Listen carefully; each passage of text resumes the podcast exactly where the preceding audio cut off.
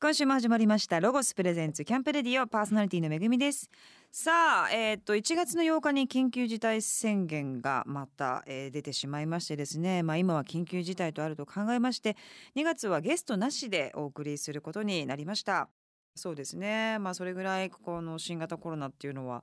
大変なことになっているなというような感じがしますが皆様いかがお過ごしでしょうか、えーお聞きの皆様のね、まあ、住んでいるこうエリアによって、えーまた状況というのも変わってきていると思いますし、まあ、東京はね本当に、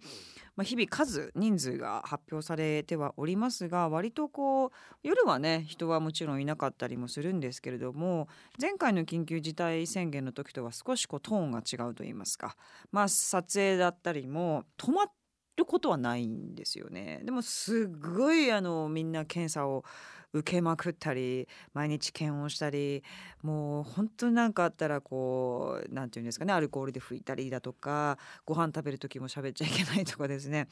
まあ、常にフェイスシールドをしているとかなんか本当にそういうことがどんどん普通になってきている中、まあ、仕事はね今しておりますが、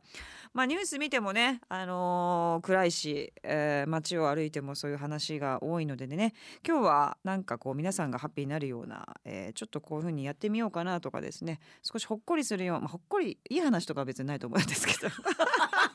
ないんかい い話とか特にないんですけどなんかちょっとこうぼーっとできるようなですね、まあ、そういうような時間になったらいいなというふうに思いますが、えーくれぐれも皆様まあ体温めてね免疫力をつけるのが、えーまあ、何よりも大事だと私はあの個人的にはすごく思っておりますのでしっかり美味しいものを食べて温めてとりあえず今をね共に乗り越えていきたいなと思いますが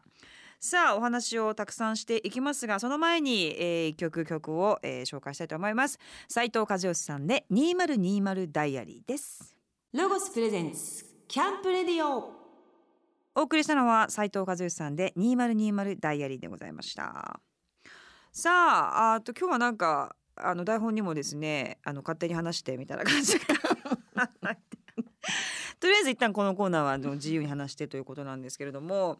えー皆さんもこう見れるようなですね、まあ、動画？動画といいますか、ま映画であったりとかそういうものについて、まあ、たまには話したいなと思うんですけれども、まあ、映画もねもちろんこう見ますし、えー好きなんですけども私ね結構ねドキュメンタリー好きなんですね。いろんなそのな自分の知らない世界のドキュメンタリー、まあ、何かものを作ってらっしゃる方とか、まあ、歴史的なものであったりとかそういうのもすごい好きなんですね NHK スペシャルとかああいうのもすごい好きなんですけれども最近ねあのスーパースターのドキュメンタリーがすごい好きで、えー、ネットフリックスで、まあ、ビヨンセのドキュメンタリー見た人います？ビヨンセって同い年なんですよ私。ビヨンセねさもうわけわかんないんですけど。ためなんですねあの人。でまあ一回ライブ見に行ったことあってまあすごいもう大きいしキレッキレだししかもね私ねあの MTV ミュージックアワードっていうのがまああるじゃないですか。あれのプレゼンターとか司会とかすごいよくやっていた時があって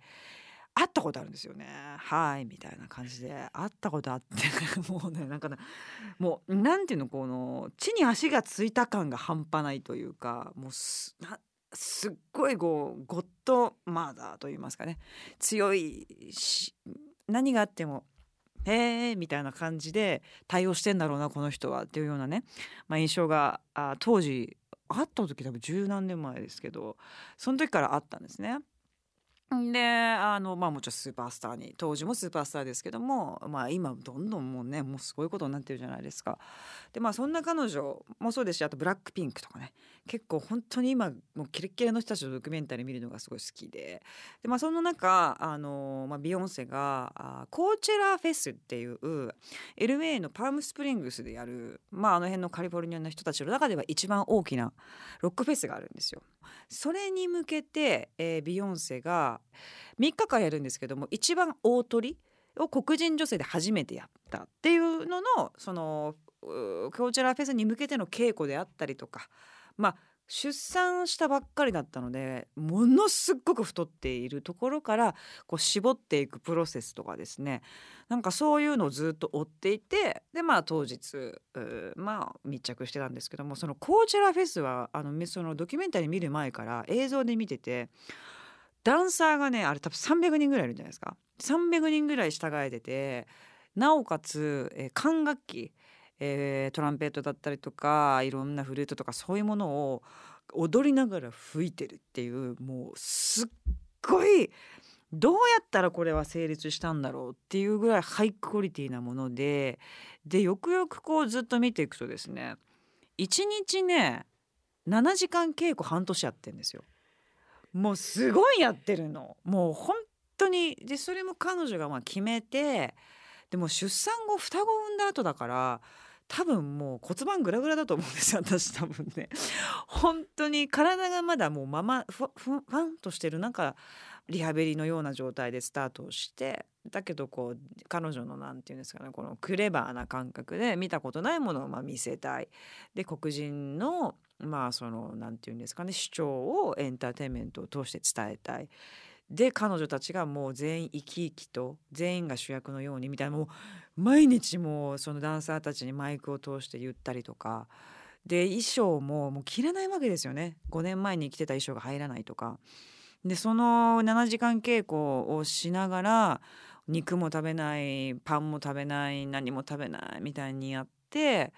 で赤ちゃんにおっぱいとかあげながらっていうのをやっぱね見てて。いやもちろんすごいなと思うんですが努力がこんなにできるってこともすごいなというふうにあの思いました。でもう全くもって比べ物にならないんですが一応芸能界にいる私としてはたまにですねもう本当に大もうっていうスケジュールの時があるんですよね。まあ撮影なんかしてるとそうなんですね。だからそのあの休憩時間にですねそれ見たりとかしていやもうこんな頑張ってる人がいるんだから頑張んなきゃとかですねまあそういう同い年っていうこともあり女性ってこともあり母っていうこともありとんでもなくやっぱ頑張ってる人を見るとちょっと喝を入れられるというかね。そういう意味であのドキュメンタリーがすごい好きで。まあ、ビヨンセねよかったらネットフリックスであの見れますそれね。見ていただきたいですしね。ブラックピンクとかもねまあほんと頑張ってて頑張ってるし頭いいしクレバーだし週7回ピラティスやってるんですよ。もう嫌になっちゃう。あんたたちそんなスターでそんな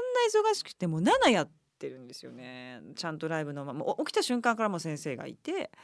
そうだからそういうねもちろんその環境もあるんですがだからあえて動けたり世界で戦えるんだなというふうに思ったりとかまあちょっと私はそのなんかストイックな人がそう好きなのでまあ憧れる部分もあったりもするし少しこう喝をね入れてもらうっていう意味だしやっぱ頑張ってる女の人を見るとちょっとかきたてられるものもあったりするので感動すると思うのでネットフリックスであの見ていただきたいなと思います。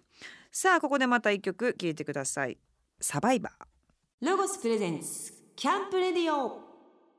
さあ、えー、まあ健康まあオタクまあオタクですね。私健康オタクですね。まあ美容オタクと言いますか。まあそんな私が最近ハマっている健康法美容法についてお話ししたいなと思っておりますが、えー、やっぱりあの冷えが一番女子はダメだなっていうかもう本当に体も固まっちゃうしやっぱ体が良くないといいアイディアが出ないというかあのちょっとこう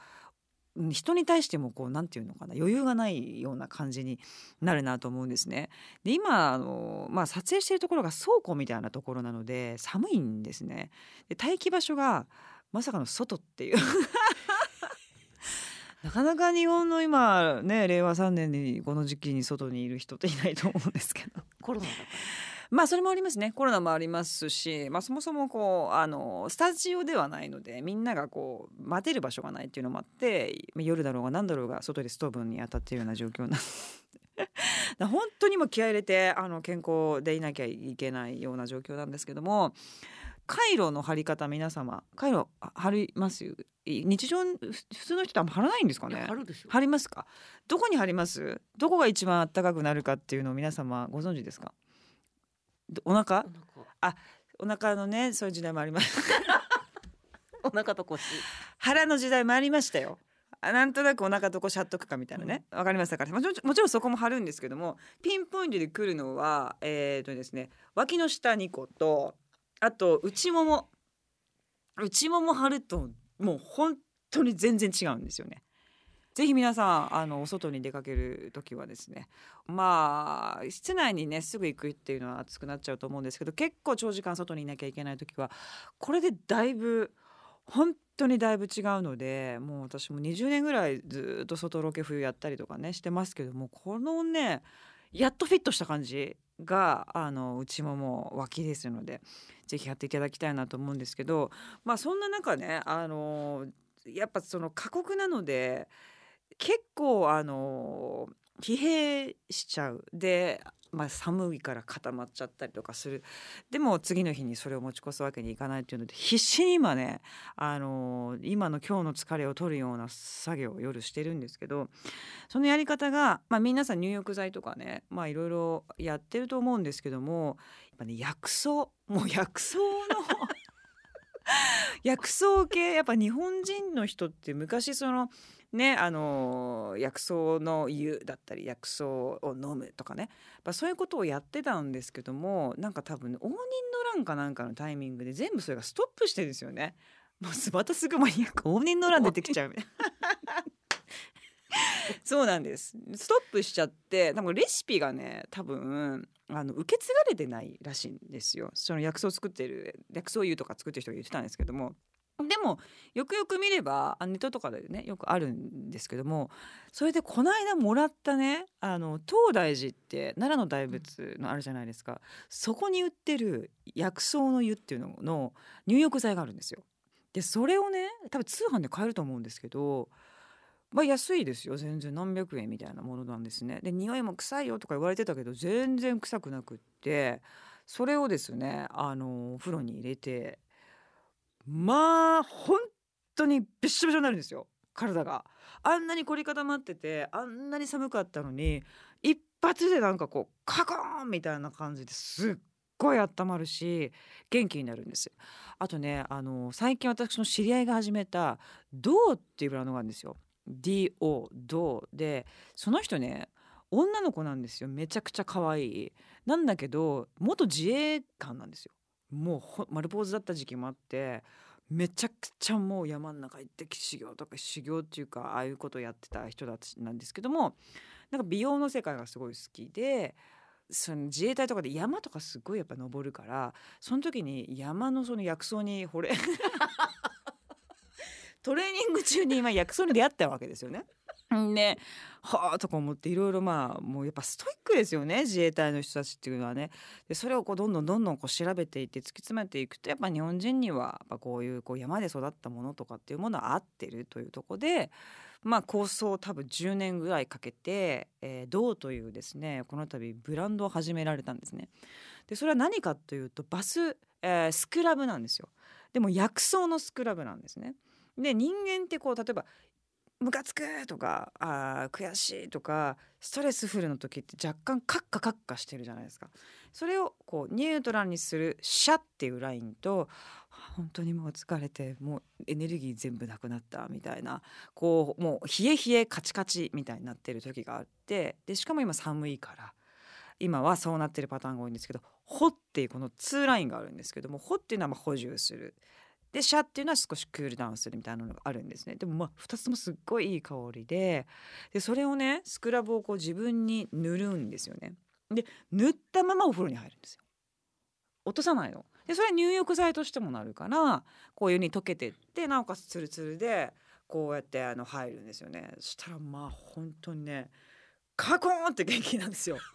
なんかこうなんだろうなみたいなあるじゃないですか。まあちょっとまあ温まったなとかってお風呂はあるんですけどこう薬草のねこう訴えかけてくる感じがすごいなと思って。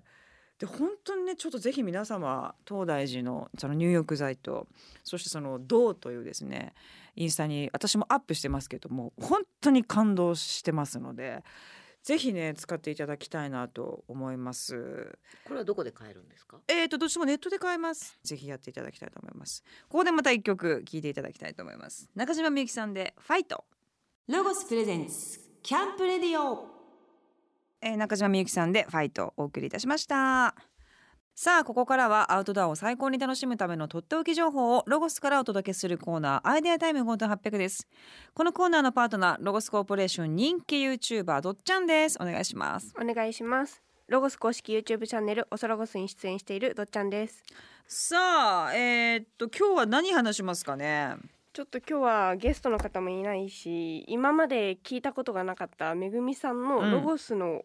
きなアイテムとあー。かをお聞きしてみたいなと思ったんですけどかしこまりました。なんかおすすめの商品とかってありますおすすめっていうかなんか実際自分があのーまあ使わせていただいてるやつで結構ヘビーに使ってるのはあのホットサンドみたいなおーはいはいあのはいなんかもうまマジのシンプルなやつあれなんはい。ていうのかな、ホットサンドパン。ホットあサンドパン。のロゴが出るやつですよね。あそうそうそうそうそう、はい。ホットサンドパンもうあのパンをまあまさに乗っけうんて、うんでチーズだったりとかうんまあな何でも中は自分でね、はい。選んででこう火でこう やって。うんうんうん。自分であの老舗のたい焼きみたいな感じの状態でこうやって 朝からバーンとかやるんですけど美味しいんですよ。美味しいですよね。あれいいんですよね。あれのおすすめの具が最近発見したんですけど何？しそ大葉とあと塩サバあ美味しそう。を挟むとめちゃくちゃ美味しいですそれだけかい、はい。チーズとかやらないの？もうお好みでいいんですけど。え塩のサバってもう焼焼かれてるやつもう焼かれてるやつが結構市販で売ってるのでそれをパッと挟むだけで。それとしそ？しそを。えー、美味しそうかも。ぜひやってみてください。なんかねたまにあのキャベツとチーズと、うんうんうんあのハムとかで、うん、まあ子供の時はまあちょっとケチャップとかそういうの、で私はチーズとかまあやってるから他のまあブラックペッパーとかして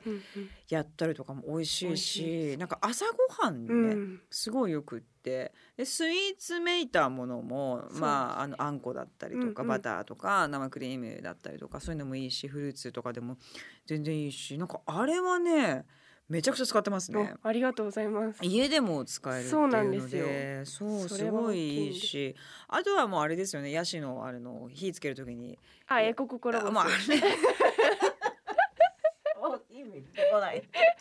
ヤシの。エコココロゴス、はい。あれはもう神神だなと思って、まあ今や最近やってないけどバーベキューやる時はもうあんまそんなことまでやってんだ、うんみたいな。うん一生懸命火つけてる男のとこにバーンって投げつけて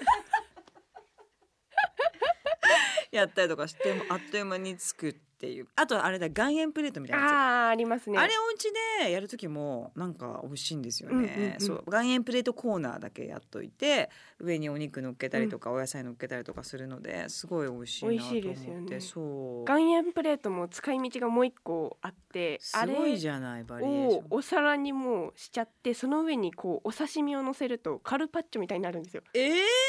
ちょっと乗せすぎるとしょっぱくなっちゃうんで食べる直前にお刺身を乗せてもらって。こするの？もうこすらないで大丈夫です。お刺身の水分がこう岩塩を溶かしてそうなんだ。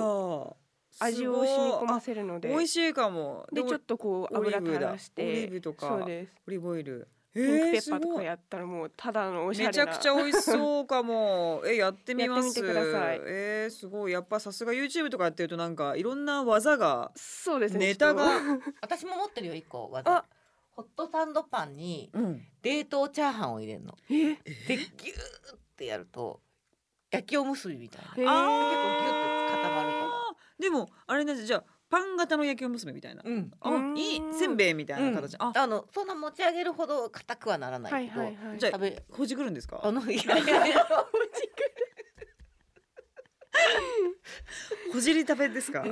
お皿にパカンとあおおおろあ。したらこう四角い感じでできるからでもキャンプの時とかいいかもね。うんそうですね簡単えー、あそれいいかも。うんしかも冷凍じゃもうできてるから。そうそうそう、ね味もついてるし確かに。あうんそれすご多分卵入れてやったら固まるんじゃないかなとあ私は思ってるんだけなるほどどね。あえちゃったりとかですね、してねあそれいいかもしれませんねなんか最近お家でもねできるそういうのが結構どうですか？あるんですか？ワッフルとかゴーフレットとかもこうスイーツお子さんと一緒に作れたりするんで。あれ難しいでも。あ難しいですうんかもうくっついてとんでもないこと油を引くと結構あそう。あ油引いてなかったのかなじゃああれ。よく温めて油を引いてから生地を。あぬるい中でもう何も油もいかないぬるい中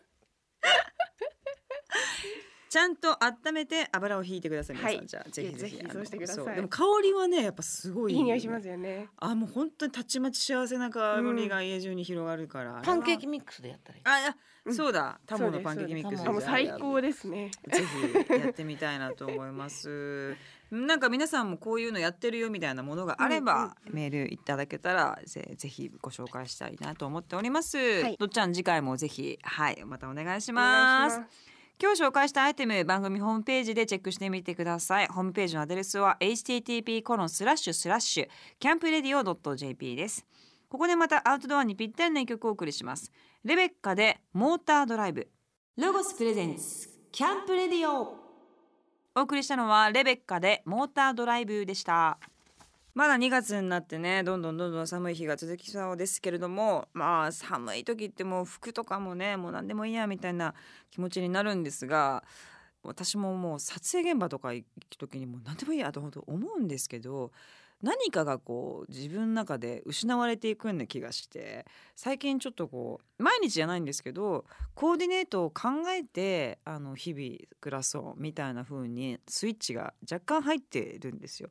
でも寒いあと移動も長いから楽なのがいいとかっていうのをあの踏んだ時にですね最近ハマってるのは今日もそうなんですけどロングスカートがすごいいいなと思っていてロングスカート何がいいって中にいろんなもの仕込めるじゃないですか。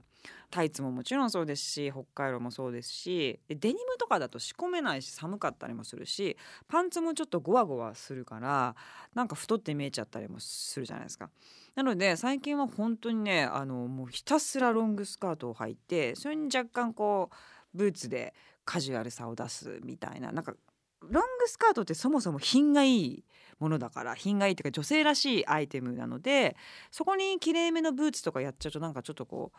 なんかお,、ねまあ、お姉さん、うん、きれいねみたいな感じ、まあ、普通ねみたいになっちゃうので足元は若干こうボーイズライクなと言いますかね。なんかまあ楽だしね。そういうのを着てで上はね、あのーまあ、今日はちょっとインしてますけど、まあ、ジャケットなんか着てますけどパーカーざっくりしたパーカーとかちょちょっと大きめのこうニットとかで上からかぶせるように着てスカートがこうなんていうんですかねちょっと見えてるみたいな感じ。インとかしない感じ。オーバーサイズのメンズサイズのものとか着るとなんかねみんなに「あいいいい可愛いね」とかって言ってくれる人も多かったりとかするし楽だしすごいねあのおすすめです。で今多分コロナであれなんですかねセールとかもすごいやってますからねネットとかでね。ぜひ皆様あのちょっとロングスカートって夏もいいと思うんですよね。すごい涼しいしでもあのなんかちょっと女女性らしいしぜひねロングスカート。はい履いていただきたいなと思いますけれどもね。本当にあの寒いですからね、まあ、さっき言ったような回路の貼り方脇の、えーサイドの脇と内ももに貼っていただく。あとそのタイツ問題もありますよね。静電気問題。もう「はあ!」みたいな。いるんですよ今もうあの勝村さんがですね。あのもう毎回すっごい「痛え!」とかってすごい言っててもううるさいなとか思うんですけど。そんなに毎回みたいな思うんですけど